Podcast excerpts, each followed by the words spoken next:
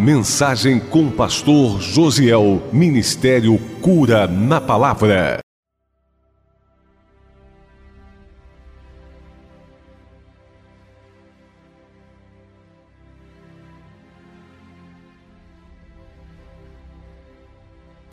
Você achou Mateus 22? Amém? Fecha seus olhos um pouquinho. Pede o Espírito Santo para falar com você. A gente vai conversar aqui nessa noite. E a ideia é que a palavra ganhe vida. É a ideia é que a palavra ganhe vida, a gente saia daqui se sentindo mais perto de Deus. Ah, Senhor, faz com que o nosso coração queime aqui nessa noite. Com que a nossa alma seja abrasada, Pai, pela tua presença, pela tua graça.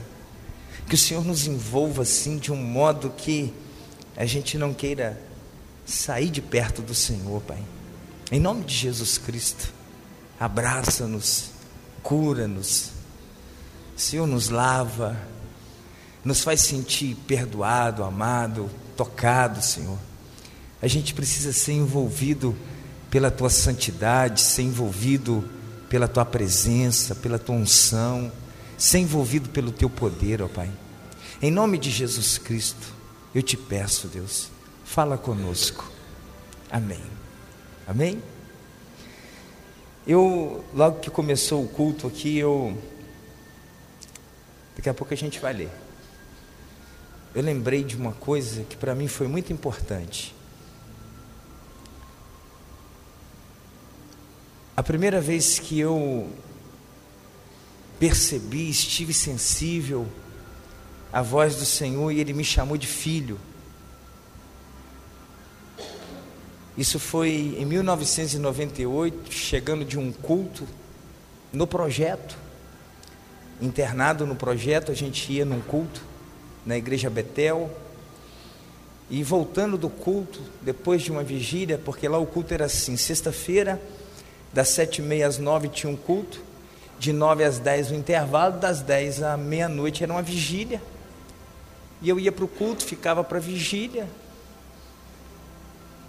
E voltando daquela vigília, de repente, quando eu estou chegando no projeto, eu tremi, porque uma voz me chamou de filho.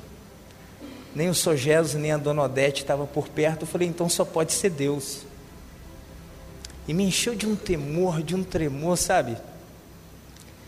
E aí eu, eu lembrei, até falei com o pastor Fabio, eu lembrei que agora, quando Deus me chamou de filho, aí o Espírito Santo vem e dá uma enfatizada. E sabe o que é o melhor de Deus te chamar de filho? É que não existe ex-filho. Você não entendeu, né? Uma vez filho é filho para sempre. Quem é pai e mãe aqui, levanta a mão e diz amém.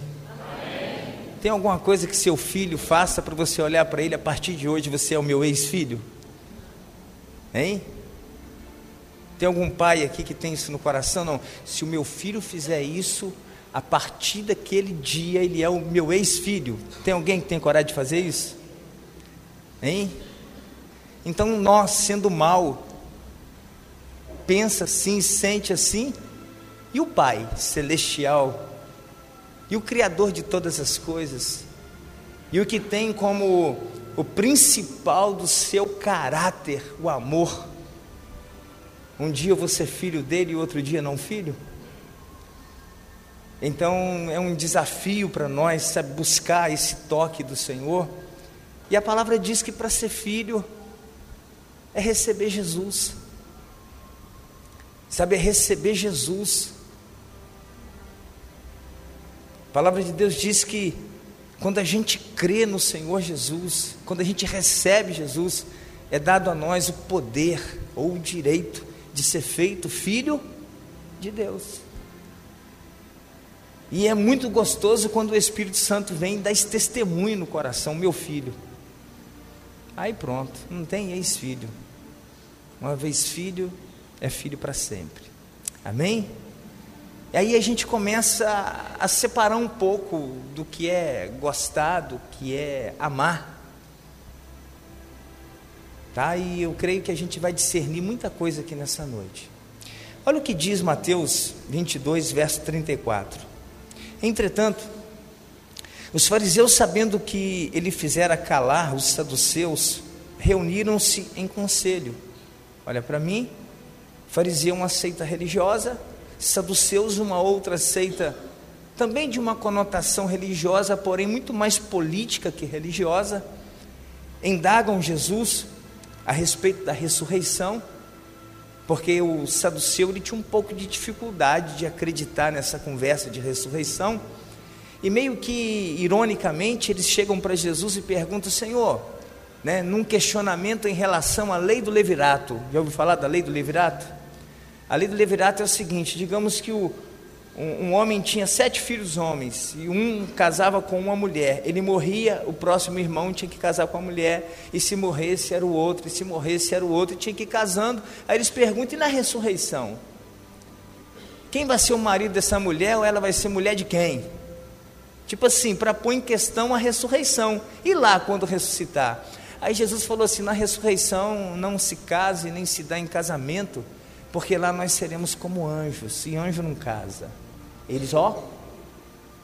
Porque eles queriam ter essa pega para dizer assim: não tem ressurreição, porque se tiver ressurreição, como é que é? Quem vai ser mulher de quem, marido de quem? Jesus os calou. Calou os saduceus, aí os fariseus, eles né, montaram ali um concílio, e a gente precisa de alguma forma indagar Jesus e colocá-lo à espreita também, porque a ideia era, era sabe, de alguma forma denegrir Jesus e gerar um descrédito na pessoa, no ministério de Jesus. Esse era o grande desafio dos fariseus. E os fariseus eram uma seita religiosa que acreditava servir a Deus, que acreditava amar a Deus, que acreditava estar no centro da vontade de Deus, e eles queriam colocar Jesus no descrédito. Eles calaram os saduceus, então vamos montar aqui o nosso conselho e elaborar uma pergunta que ele não terá uma resposta ideal e a gente vai poder então denegrir o ministério de Jesus, a pessoa de Jesus. Verso 35 diz assim: E um deles, intérprete da lei, intérprete da lei, conhecia muito bem a palavra, experimentando, lhe perguntou: Mestre, qual é o grande mandamento da lei? Respondeu-lhe Jesus: Amarás o Senhor teu Deus de todo o teu coração, de toda a tua alma e de todo o teu entendimento. Este é o grande e primeiro mandamento. O segundo, semelhante a este, é: amarás o teu próximo como a ti mesmo. Destes dois mandamentos depende toda a lei e os profetas. Quando ele questiona em relação da lei, o intérprete, o intérprete da lei decorava todos aqueles costumes religiosos de sacrifício, culto, ritual, cerimônia, e fariseu muito apegado a isso, ao aspecto exterior. Eles, sabe, cada vez mais se enchiam de atos religiosos, pensando assim, está agradando a Deus. E nessa de que eles queriam que Jesus soubesse dissertar tudo da lei, Jesus dá um resumo. O primeiro e maior é amar Deus sobre todas as coisas. E o segundo é muito semelhante a esse, que é amar o teu próximo como a ti mesmo. Amor. Amor amor. Resume tudo. Amém? Amar é tão importante que suspende ou substitui toda a lei e os profetas.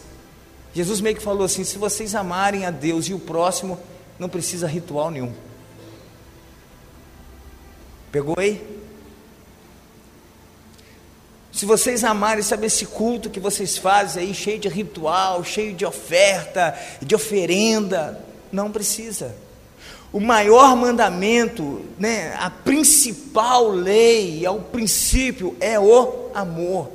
Jesus aqui está dando essa instrução para aqueles que supostamente pensava ser quem mais agradava a Deus naquela época, porque de fato eles faziam uma série de coisas, de fato eles tinham um comportamento, sabe, quem olhasse para um fariseu do lado de fora, esse cara é o cara, e Jesus ama, ama e não precisa de tudo isso que vocês estão fazendo, querendo fazer, querendo impor que se faça. Esses caras aqui eram tão religiosos que a palavra do Senhor diz, né, o próprio Jesus os exorta, dizendo assim: Olha, vocês atravessam mares e oceano para fazer um prosélito e têm tornado essas pessoas duas vezes mais filhos do inferno do que vós mesmos. Por quê? Porque eles colocaram um jugo sobre as pessoas que elas não tinham como carregar, com atos religiosos. Eles inventavam para agradar a Deus. E Jesus vem dizer assim: ama, ama, ama, ama. Sabe, irmãos, e, e, me incomodou esse assunto, porque às vezes a gente tem confundido amar de gostar. Amar de gostar. Se o princípio é amar a Deus, se o princípio é amar o próximo, o resumo de tudo está no amor, né? E o gostar, e o que é o gostar. E às vezes a gente faz essa confusão. O que, que é gostar? Gostar é achar bom. Né? trazendo aí uma linguagem assim bem simples e popular. Eu quero que você pense a respeito disso. É, é quando a gente experimenta alguma coisa e o sabor agrada. Qual é a sua, a sua sobremesa predileta? Qual é o seu prato preferido? Qual é a carne que você mais gosta? Ah, o apelido do Enéas é gaúcho, para quem não sabe, tá? A carne que ele mais gosta é assada. Não, não, brincadeira.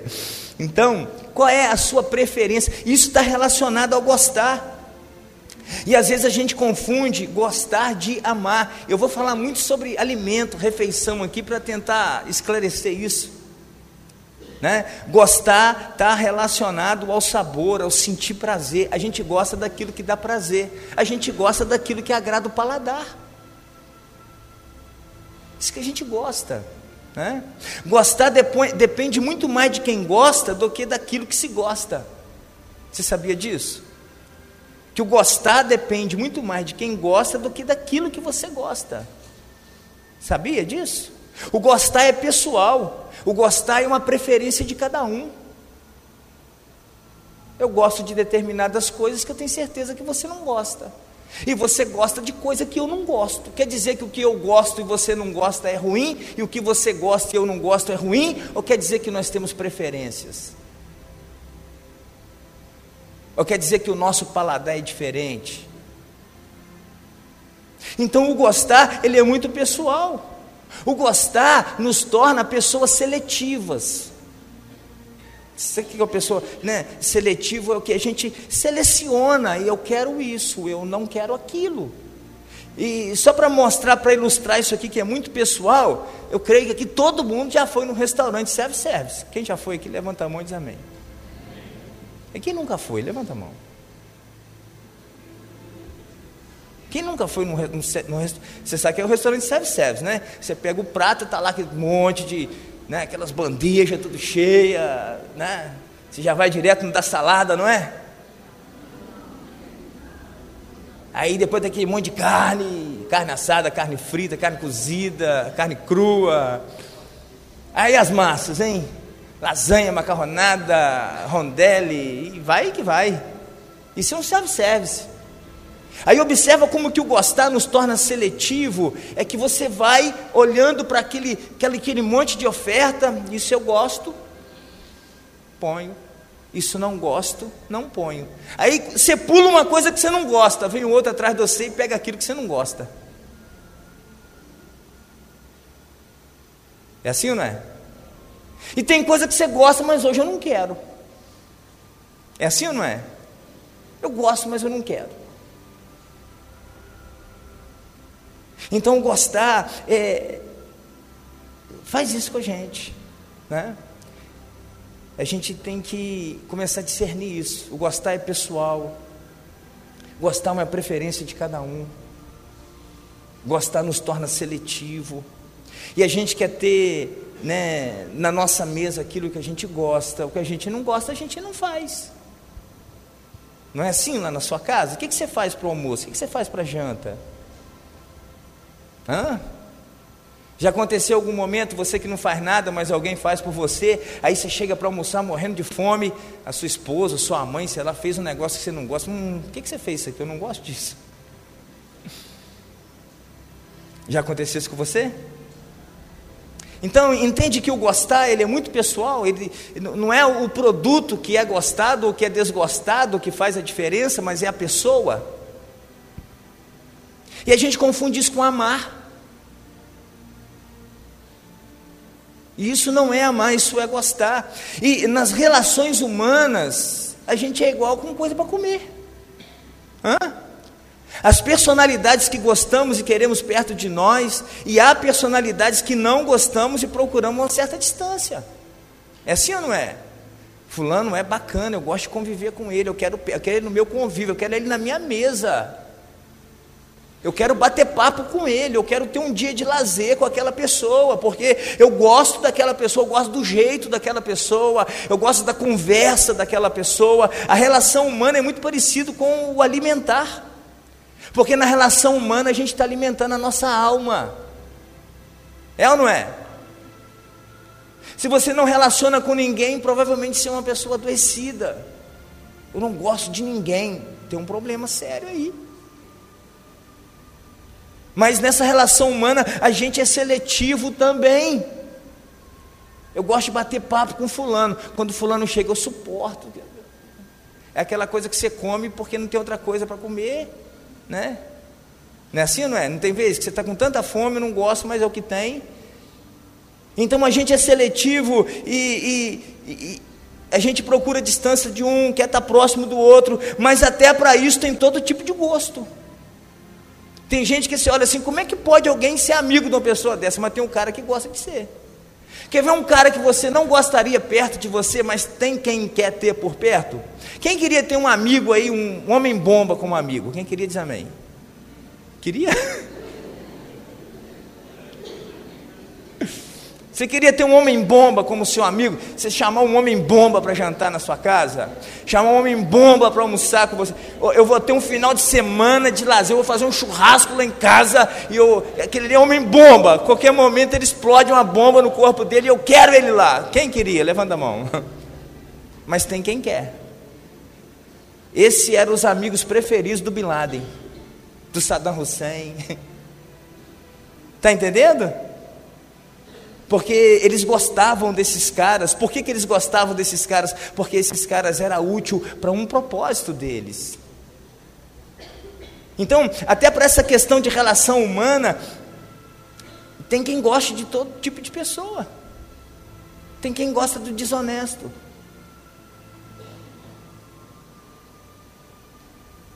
Porque o desonesto serve para o propósito dele.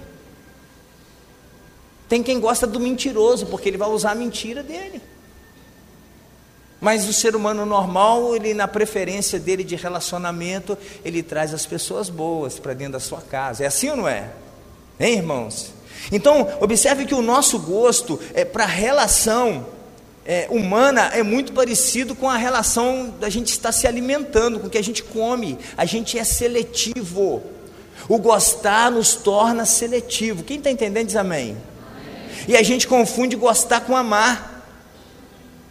Tem gente que, vou levar lá para o casamento agora, ele né, olhou para aquela moça loira dos olhos verdes, ou morena dos olhos verdes, aquele corpo escultural, e ele gostou do que viu, e pensou que amava.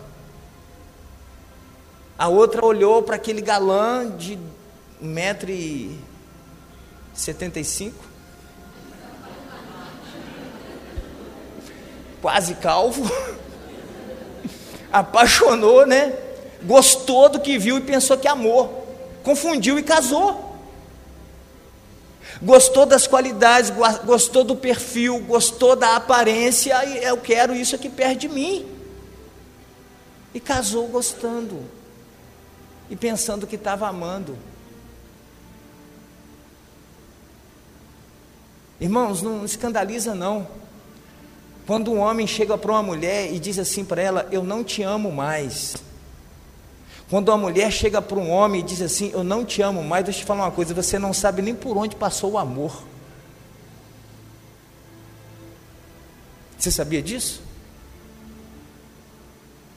Você não sabe nem o que significa amor. Quando uma pessoa chega para outra e diz assim: Eu não amo mais você. Você desconhece o significado da palavra amor. Um dia você gostou. E o perigo da gente pautar a nossa vida para as nossas relações no gostar e confundir o gostar que amar, o gostar com amar, é que o nosso gosto muda. O gosto muda, irmãos. Amém? O nosso gosto muda com o tempo. Por quê? Porque a gente enjoa de determinadas coisas. Enjoa. Tem que tirar um pouquinho do ganho de alguma coisa, senão vai dar uma microfonia aqui. A gente enjoa. Vou, vou, contar aqui uma experiência do comer. Como é que eu enjoei uma vez? Eu, uma vez eu morava lá no Rio, morava num, numa chácara lá, e lá tinha muito pé de jaca. E dava uma jaca desse tamanho assim, ó. Jaca manteiga, aquela massinha, jaca mole. Quem já ouviu dessa jaca? Tem a jaca dura e a jaca mole. Ela só tinha da jaca mole, que disse que era melhor. Irmãos, eu peguei uma jaca desse tamanho assim, ó. Eu parti ela no meio e eu comi meia jaca. Aqui me fez um mal. Depois eu olhava para o feijão e eu via jaca. Eu olhava para o arroz e eu via jaca. Sério, colocava um pedaço de carne no prato, eu estava sentindo o cheiro de jaca. Tem tempo isso, hein? Eu vou te falar quanto tempo tem isso. Tem uns 28 anos. De lá para cá eu nunca mais comi jaca. Eu enjoei de jaca. E eu gostava de um cara para comer meia jaca desse tamanho gosta, não gosta? Eu enjoei. Então uma coisa que leva a gente a mudar o nosso gosto é que a gente enjoa. Quem está entendendo diz amém. amém. Ou a mudança de mentalidade vai mudar o seu gosto. Tem um cara que gosta de comer muita carne gorda, né? Maçã de peito, rabada e tal, né? E vai comendo aquilo e de repente ele vai. Aí vai lá no médico e faz um exame do seu colesterol, meu irmão. Aí ele tem que mudar a mentalidade dele. Não gosto mais disso. Né? É assim ou não é? Então a mudança de mentalidade também, principalmente no que diz respeito à saúde, faz a gente mudar. Ou então quando a gente identifica um defeito naquilo que a gente gosta. Olha que coisa chocante. Estou falando de comida, mas aplica isso na sua vida. Você vai lá no restaurante, você faz aquele prato e coloca só coisa que você gosta no seu prato. Você, olha para aquele prato assim, mas que, que beleza, eu vou, me, eu vou me acabar nesse prato de comida aqui, porque é tudo que eu. Tá, só tem o que eu gosto aqui. Você dá uma garfada e o, tempero está perfeito. Da segunda garfada, você descobre que está melhor ainda. De repente, você. Quem tem um garfo aí? Você está lá mexendo. Mas que isso?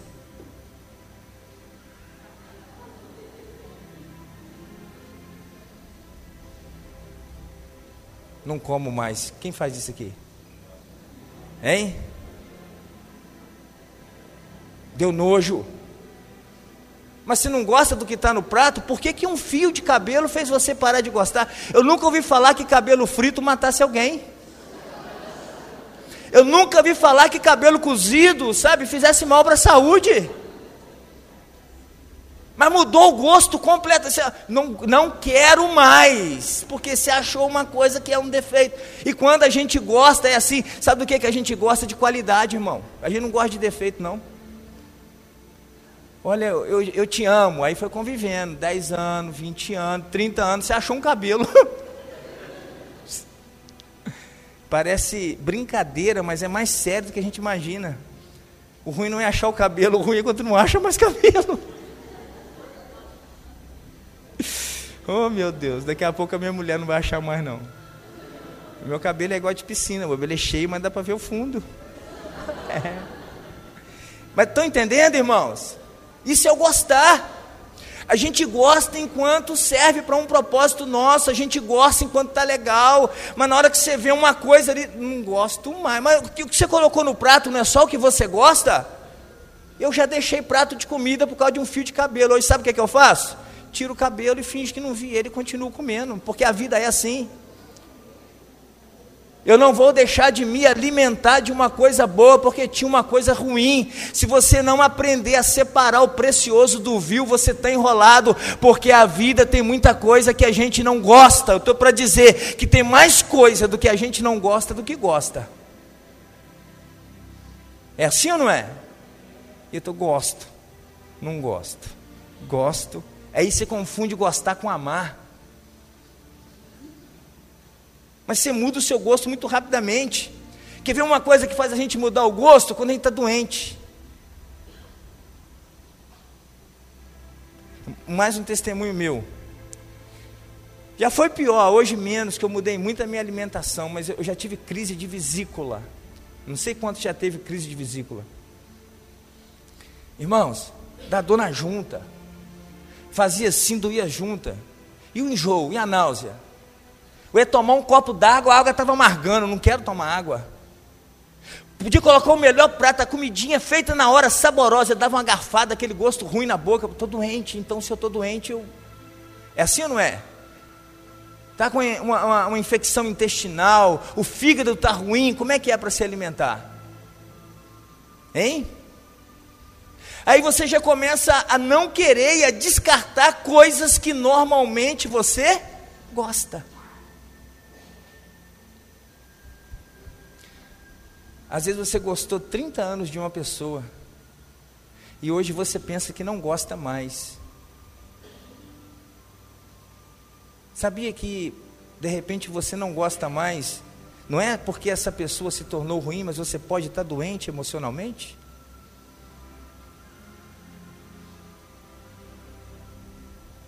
Às vezes a sua vesícula emocional está inflamada. E eu acho que vesícula só serve para inflamar, não sei para que serve a vesícula. Tem coisas na gente que parece só serve, é igual o nervo do dente. Para que serve o nervo do dente, irmãos? Para dar um canal no momento da vida lá, você tem que fazer um tratamento de canal. Não, com certeza tem uma utilidade que Deus não ia fazer isso à toa, né? Tanto a vesícula quanto o nervo do dente. Mas para para pensar, será se essa pessoa se tornou tão ruim assim ou você não está legal e você considera que não é um prato legal mais de se alimentar. E eu, eu te amava, não amo mais, não. Você não conhece amor. Aí você sabe o que, que é pior? É quando a gente leva o nosso gostar para a nossa relação com Deus. Como é que é o maior mandamento? Gostarás do Senhor teu Deus de todo o teu coração, não é isso? Tem gente, irmãos, que foi ensinado a gostar de Deus. Olha, gosta dele, sabe por quê? Ele alivia o seu fardo. Gosta dele porque ele cura a sua enfermidade. Gosta dele porque ele está com você todo dia. Gosta dele porque ele não te desampara. Gosta dele porque ele vai abrir a porta para você. Quem não gosta de um Deus desse? Hein? Aí naquele dia mais difícil da sua vida está Deus, me socorre. Parece que Deus não está te ouvindo. Deus, eu acho que eu não te amo mais. É aquele dia que você está numa prova, numa luta, e você ora e a resposta não vem. Você está doente e a cura não chegou. Teve que ir para o hospital, teve que tomar remédio, teve que fazer tratamento, ficou internado. Cadê? A Bíblia mandou você gostar de Deus, não mandou? Mandou? Não é o maior mandamento, não, irmãos? E às vezes a gente está pegando esse gostar e levando para a nossa vida espiritual. Gostar de Deus, de um Deus que nos é apresentado, que vai fazer o meu serviço, vai carregar o meu fardo para mim, e eu ainda vou subir em cima do fardo que me leva junto. E de repente você se vê numa prova, numa luta, e a sensação é que está sozinho, cadê o removedor de fardo? Abre aí, Salmo 77. Quem achou diz amém. Salmo de Asaf. Quando você está achando, eu vou falando. Quem já achou, olha para mim. Asaf era um levita, separado por Davi, ministrava no templo, na casa do Senhor, adorador. N salmos escritos por esse cara. Quando a gente vai lendo ele assim, dá a impressão de um cara cético, principalmente se você lê o 73, ele começa a olhar para a vida do ímpio, quase desvia. Ele não era cético, era sincero. E Salmo 51, 6 diz que Deus ama a verdade, a verdade. Deus não, Deus não se engana com a palavra bonita do nosso lábio, mas Ele gosta da verdade. E o Salmo 7,7 é um salmo de Asaf. Ele era um levita. Olha como que ele escreve. Elevo a Deus a minha voz e clamo. Elevo a Deus a minha voz para que me atenda. Um cara que está orando, está clamando, concorda comigo? No dia da minha angústia, procuro o Senhor. Erguem-se as minhas mãos durante a noite e não se canso, e a minha alma recusa consolar-se. O cara ora de dia, o cara ora de noite, o cara ora de madrugada, e fala: Deus me socorre, Deus me ajuda, Deus toma a minha causa, toma a minha aflição. E dá a entender aqui que a doença dele está na alma, porque a alma dele rejeita ser consolada. E ele está clamando, está clamando, está clamando. Ao verso 3: Lembro-me de Deus e passa a gemer medito e me, me desfalece o espírito. E quando ele pensava mais em Deus, gemia mais, porque não achava Deus. Não estou entendendo. Eu oro, eu clamo, eu busco, eu medito em Deus e aumenta a minha aflição, irmãos. Isso pode acontecer com a gente. Sabia disso? Você pode passar por um momento desse, você pode ter uma síndrome de Azaf. Criei, acabei de criar mais uma síndrome. Já são tantas, a de Azaf. Eu, no meu entendimento, Azaf era depressivo.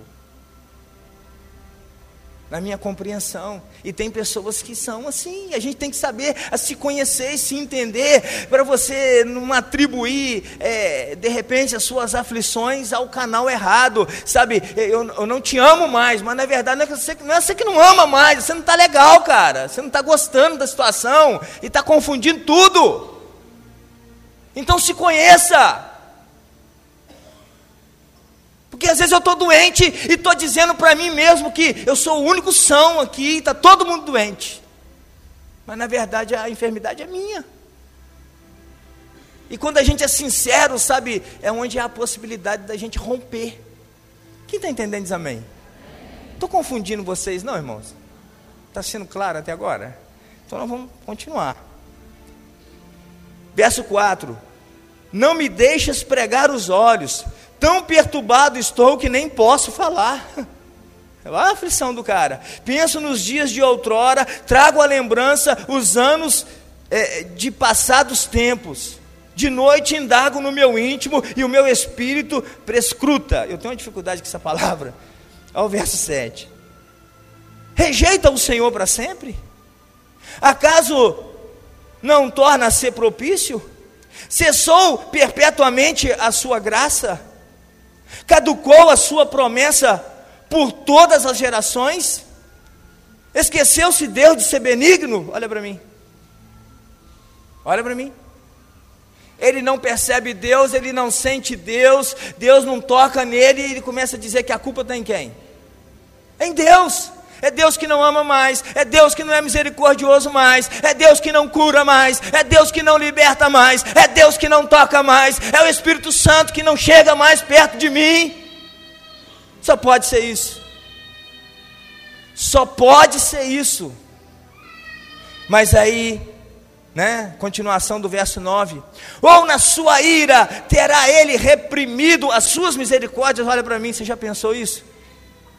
Eu acho que eu errei tanto porque e Deus ficou tão irado comigo que agora Ele não me ama mais e não tem mais misericórdia de mim. Quem já pensou isso em algum momento? Só eu. Rapaz, eu acho que esse delito que eu cometi agora, agora, agora eu baguncei minha relação com Deus. Sabe por quê? Porque o que eu fiz, Deus não gosta, e se Ele não gosta, Ele reprova, então Ele me reprovou. Então, por causa da minha atitude, sabe, agora acabou. E tem gente que está muito mal com Deus, sabe por quê? Ele pensa que gostar é amar. Aí, de repente, no verso 10, ele acha o diagnóstico. Então eu disse: Isso é minha? Como está na sua Bíblia? Tem tradução que está aflição e tem tradução que diz assim: Isto é a minha enfermidade. Deus não tem culpa de nada, é eu que estou doente. Eu que tô. E se eu estou doente, o meu paladar está confuso.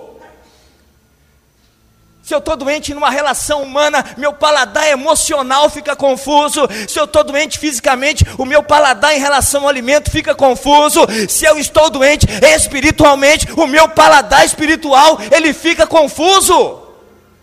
E às vezes Deus está vindo como mel e eu estou sentindo Deus como fel. E aí eu acho que Deus não gosta mais de mim e eu só gosto de quem gosta de mim então a minha relação com Deus acabou de acabar. Porque vive a confusão entre o gostar e amar. Amém? Mas ele achou o diagnóstico certo. O problema não está em Deus. Talvez o problema não esteja no que está no seu prato. Oh, deixa Deus falar. Talvez o problema não está nessa pessoa do seu convívio. Talvez estejamos doentes. Xaracantalabanai. Tomara que o Espírito venha e trate na gente, trate com a gente, sabe? Mova na vida da gente. Porque às vezes eu estou perto de jogar um prato com uma comida suculenta, deliciosa fora, porque eu achei 5 centímetros de cabelo. Sabe quem joga um prato desse de comida fora? Quem está na fartura. Porque se for o único prato de comida que a pessoa tem, eu duvido que ela jogue fora. Tem gente que cata comida no lixo e come. E eu estou sendo seletivo porque eu sou bom demais. Eu acho que depois de hoje, muita gente não vai jogar prato de comida fora porque achou um fio de cabelo. Você vai perder esse nojo.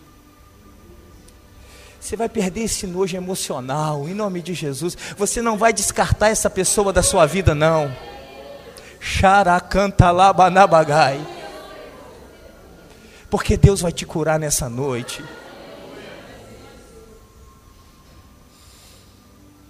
Por que está tão ruim assim? Foi você que escolheu, foi você que colocou no prato. Foi você que pegou para você. Ele não te ofereceu nada, foi uma escolha sua.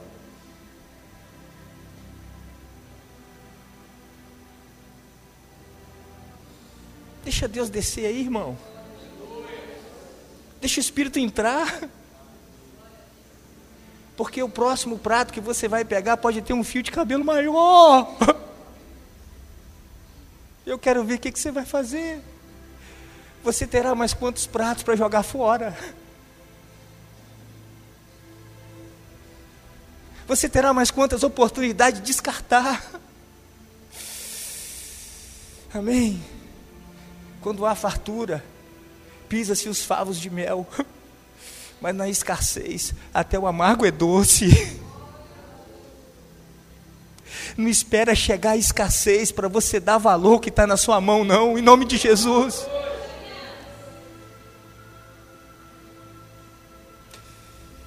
Deus quer que nessa noite você aprenda o que é gostar, o que é amar. Aleluias. Aí o verso 13 diz assim: O teu caminho, ó Deus, é santidade. Na tradução da Bíblia que está com o pastor Fabiano, diz que o caminho do Senhor é no santuário.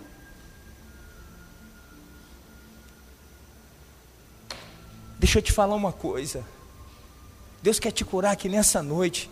Uma coisa é eu pregar aqui, o grupo de louvor ministrar e você sentir a presença de Deus. Outra coisa é você se colocar de pé e entrar na presença de Deus. Não confunda sentir a presença com entrar na presença. Porque às vezes a gente vai no culto, fica emocionado e confunde com a presença. Agora, quando a gente quer entrar na presença, o caminho de Deus é no santuário. O caminho de Deus está na santidade. É quando eu quero de fato entrar na presença do Senhor, aí Ele mostra a minha doença. E se eu não for curado, eu não entro na presença. O fariseu tinha ato religioso, mas ele não entrava na presença, ele não entrava no Santo dos Santos. Eu não sei se você está entendendo, querido. Talvez você tenha arrepiado, sentido calafrio em algum momento aqui do culto. Agora, eu quero te desafiar é o seguinte: é você entrar na presença, lá na sua casa, colocar o seu joelho no chão, orar, e você perceber que o eterno entrou. Hum. Sentir o toque do Altíssimo.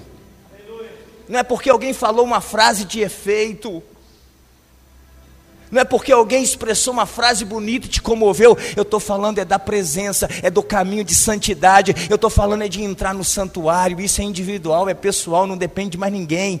Quando a gente quer fazer isso, aí, mas eu eu não gosto e disse que não amo e estou descartando. Eu, eu posso entrar desse jeito? eu estou jogando comida fora, enquanto tem gente passando fome, eu posso entrar na presença de Deus desse jeito? Aí a gente percebe que eu preciso me tornar santo.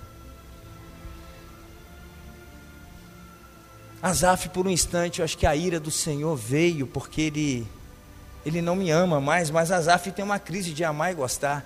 Olha para mim. Tem um monte de coisa que a gente faz que Deus não gosta. Mas não tem nada que eu faça que Ele deixe de me amar. Porque Deus simplesmente ama. E isso é muito constrangedor para mim. Porque apesar de mim, Ele continua me amando. Dá uma vergonha. Porque tem hora que eu quero ir lá pegar a minha herança, torrar tudo, gastar tudo, e quero comer a comida de porco. E quando eu quero voltar para casa, ele está de braço aberto me esperando. Isso é maravilhoso demais, isso é tremendo demais, isso é constrangimento puro, irmãos. Vocês acham que o Eterno gostou daquele filho que torrou tudo? Gostou do que ele fez? Do filho não gostou do que ele fez? Não gostou de nada. Não gostou de ter pedido a herança. Não gostou dele ter gastado com meretriz. Não gostou dele ter ido cuidar de porco. Não gostou dele ter ido querer comer comida de porco. Mas quando ele quis voltar para casa, ele continua amando. E é isso que Deus quer mostrar para nós. É que quando você ama, ama. Não tem nada a ver com gostar. No gostar eu sou seletivo, mas no que diz respeito ao amor, eu tenho que ser abrangente. Amor é inclusivo. Amor é com o próximo que está perto de mim. Não é amar o pai que ama, não é amar a mãe que ama, o irmão que ama, não é amar aquele que te faz bem, mas é amar essa primeira pessoa que está do seu lado e está precisando de você. E aí, não é para olhar defeito, que se você for olhar defeito, você não gosta. Deus não mandou você gostar, Deus mandou você amar. Porque Ele nos ama apesar de nós. E quando a gente descobre o amor, as nossas crises vão acabando, porque eu começo a andar na pegada certa, no caminho certo. E o caminho é o santuário, o caminho é a santidade, e não tem como dissociar a santidade de amor, porque se a santidade de Deus tivesse por base obra, nenhum de nós estava aqui nessa noite. Eu não poderia estar aqui pregando, pastor Fabiano missionário Enéas não estaria aqui, o grupo de louvor não poderia ministrar, você não tinha o direito de estar aqui nesse culto, porque o que a gente mais sabe fazer é coisa que Deus não gosta, mas apesar disso Ele nos ama. E eu me sinto no direito de amar e de não amar. Eu não gosto e falo que não amo. Gente, eu não gosto de um monte de coisa. Eu não gosto de um monte de coisa nas pessoas, em muitas pessoas, mas Deus tirou o meu direito de não amar. Porque quando eu descobri que Ele me ama e me ama do jeito que eu sou, com que direito não amarei o meu próximo? Está discernindo alguma coisa aí, querido? Está vindo óleo sobre sua vida? Hã? Ele está aqui.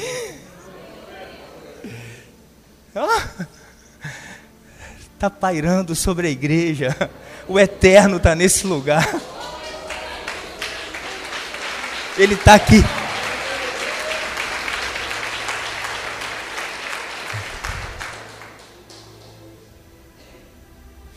E hoje eu lembrei do dia que ele me chamou de filho. E ele falou para mim que a minha certidão de nascimento ele não rasga, não joga fora, não. E nem a sua. Ah, mas você é pastor. Não, ele não ama pastor, ele ama filho. Ah! Não é o que você faz, é o que você é. Está entendendo? Porque aquele que tem um conceito de gostar está sofrendo, porque está querendo fazer coisas para Deus gostar. Eu vou fazer isso aqui porque Deus gosta. Eu não faço isso porque Deus não gosta. Mas aquele que descobriu o amor, ele simplesmente quer andar alinhado com o amor. Está entendendo? E sabe o que, que Deus ama? É o amor. É o amor.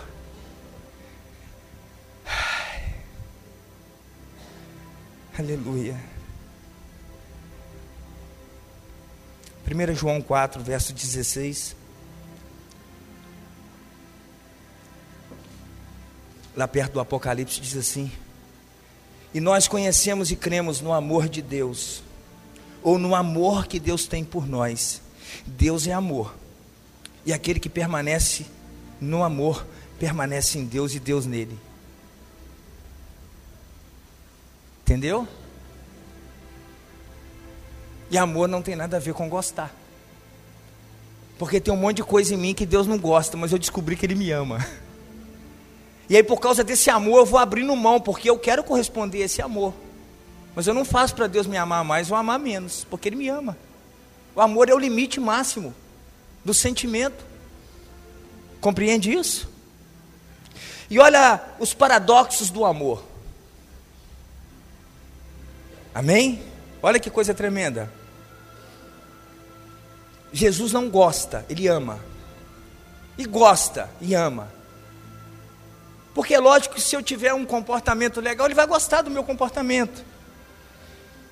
Irmãos, você acha que o Senhor Jesus iria gostar da atitude de uma pessoa que faz uso da sua profissão para usurpar o outro, para tirar do outro, para levar vantagem no outro? Quem acha? Não gosta de uma atitude dessa. Mas um dia um cara com atitude dessa quis ver quem era Jesus. E Jesus olhou para ele e falou: Vou entrar lá dentro da sua casa. Eu estou falando de Zaqueu, olha o paradoxo. Jesus não gostava do comportamento dele, mas Jesus amava ele e entrou na casa dele. Você acha que Jesus ia gostar de dar um abraço num cara que está escapelado dos pés à cabeça, enrolado em atadura, fedendo podre? Você gosta de dar um abraço num cara desse? Jesus não é diferente. O, estado daquele cara causava repulsa, muito mais do que o cabelo na comida. E Jesus, quando encontra um leproso, o que, que ele faz? Tocou nele. Vocês acham que Jesus tocou assim, aqui, ó? Pera aí, leproso, ó, ó, ó. Tá de brincadeira que o meu Jesus ia fazer isso. Vem cá, leproso. ao paradoxo do amor e restaurou a lepra dele?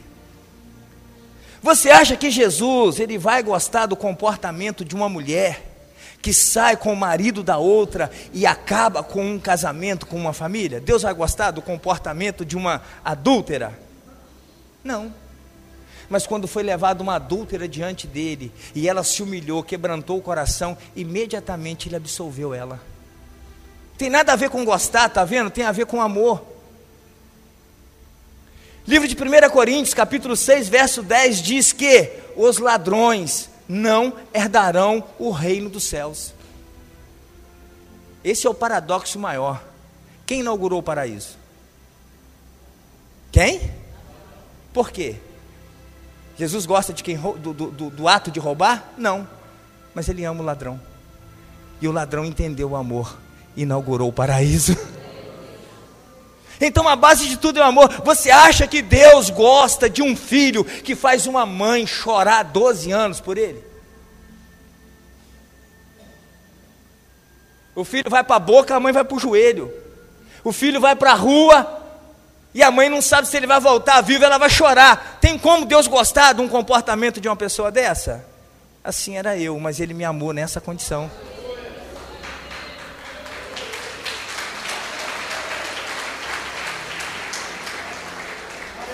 Agora eu te pergunto, Zaqueu, o leproso, a mulher adúltera, o ladrão, tem como, tem como chegar perto de alguém e dizer assim: Eu não te amo? Hein? Então, se você diz para alguém que não ama ele, porque você ainda não conhece esse amor, porque não tem ninguém que eu não ame, posso não gostar do comportamento, mas eu amo.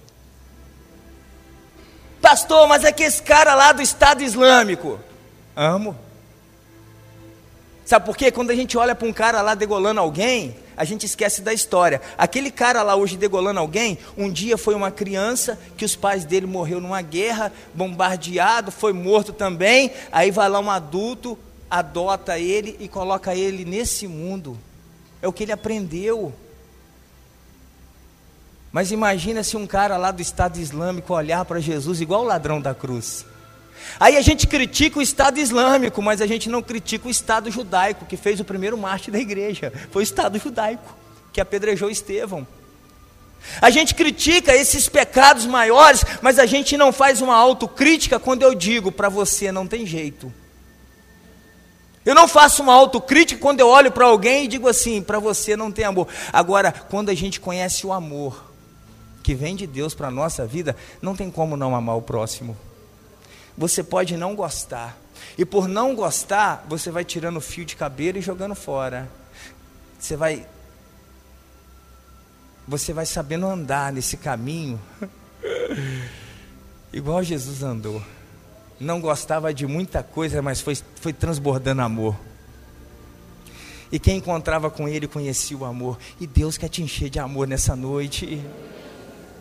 Então a gente tem que, sabe, separar esse negócio aí de gostar e amar. Está entendendo? Pastor, você quer dizer que eu posso fazer tudo errado? Não tem consequência, irmãos. O constrangimento tem que estar tá aí. Se você permanecer no erro, de fato, tem julgamento, tem condenação, mas Ele te ama. Voltando para 1 João, né? Verso capítulo 4, verso 16, diz assim: e nós conhecemos e cremos no amor de Deus, que Deus tem por nós. Deus é amor, e aquele que permanece no amor permanece em Deus e Deus nele. Nisso é, nisso é em nós aperfeiçoado o amor, para que no dia do juízo mantenhamos confiança, pois segundo ele é, também nós somos neste mundo. O amor não existe medo. Antes o, antes o perfeito amor lança fora todo medo. Ora, o medo produz tormento. Logo, aquele que teme não é aperfeiçoado no amor. O amor te dá uma couraça que tira o medo, tá? Nós amamos porque Ele nos amou primeiro. Então, se você conhecer o amor de Deus, não tem como você não amar o teu próximo. Se alguém disser ama a Deus e odiar seu irmão, é mentiroso. Pois aquele que não ama a seu irmão, a quem vê, não pode amar a Deus a quem não vê. Ora, temos da parte dele este mandamento: que aquele que ama a Deus, ame também a seu irmão. Você gosta de Deus ou ama a Deus? Aí, irmãos, quando você orar e não tiver resposta, se você gosta apenas de Deus, você abre mão de Deus. Mas se você ama a Deus e sabe que é amado por Deus, independente do que ele falar, fazer, ou deixar de falar, ou deixar de fazer, não vai mudar o seu posicionamento diante dele, porque eu sou filho e amado. Amém? Gostar é seletivo, amar é abrangente. Você tem o direito de gostar e de ser seletivo, é um direito nosso. Mas a ordem do Senhor é amar. Eu tenho direito e tenho uma ordenança. Lógico é evidente, não estou falando para você pegar o homem bomba e levar para sua casa. Mas se algum dia um homem bomba chegar chorando perto de você, estende a mão. Se um inimigo seu te pedir pão, dá para ele. Ore por ele interceda por ele, porque isso é o amor. E quem tem esse batismo de amor é assim que anda. A gente para de gostar e começa a amar. Você não gosta da atitude, mas ama. Eu não gosto desse comportamento, mas como é que eu não vou amar essa alma? Se ele me amou primeiro do jeito que eu era. Entendeu a diferença do gostar e do amar? Compliquei sua cabeça? Só quem acha que sim diz amém. Quem entendeu, dá um glória a Deus, por favor. Vamos ficar de pé, vamos adorar com um cântico. Ai, tomara aqui o Espírito Santo nessa mensagem aí tenha te visitado e, e aberto o seu entendimento.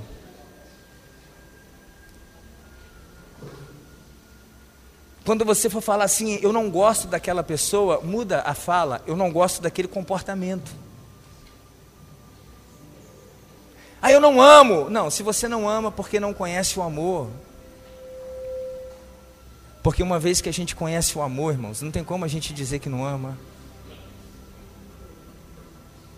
Poxa, jogar proteína fora, carboidrato fora, aquelas fibras que é tão importante para manter o seu organismo de pé, porque você achou 5 centímetros de cabelo?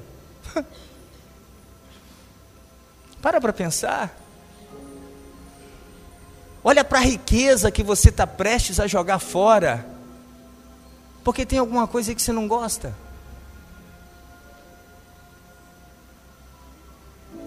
Deus quer nos tirar, sabe, desse caminho do gostar e nos colocar no caminho do amor, porque o caminho do Senhor é a santidade. E santidade não está na roupa. Santidade não está naquilo que a gente sai por aí fazendo, não, irmãos. Que a gente pode fazer por fazer, a gente pode fazer por N motivos, mas a santidade está no que a gente é, no caráter. E a gente erra, a gente falha. Eu tenho certeza que se você conviver de perto comigo, você vai ver tanta coisa que você não vai gostar em mim. Mas eu não preciso que você goste de mim, eu preciso que você ame a minha pessoa, porque eu te amo. Sério? Seu defeito, seu erro, seu... irmãos, está na nossa natureza. E vê se Jesus não está olhando. Imagine se Jesus tivesse te reprovado naquela última falha sua. Foi pastor aqui no culto mesmo, eu já falhei.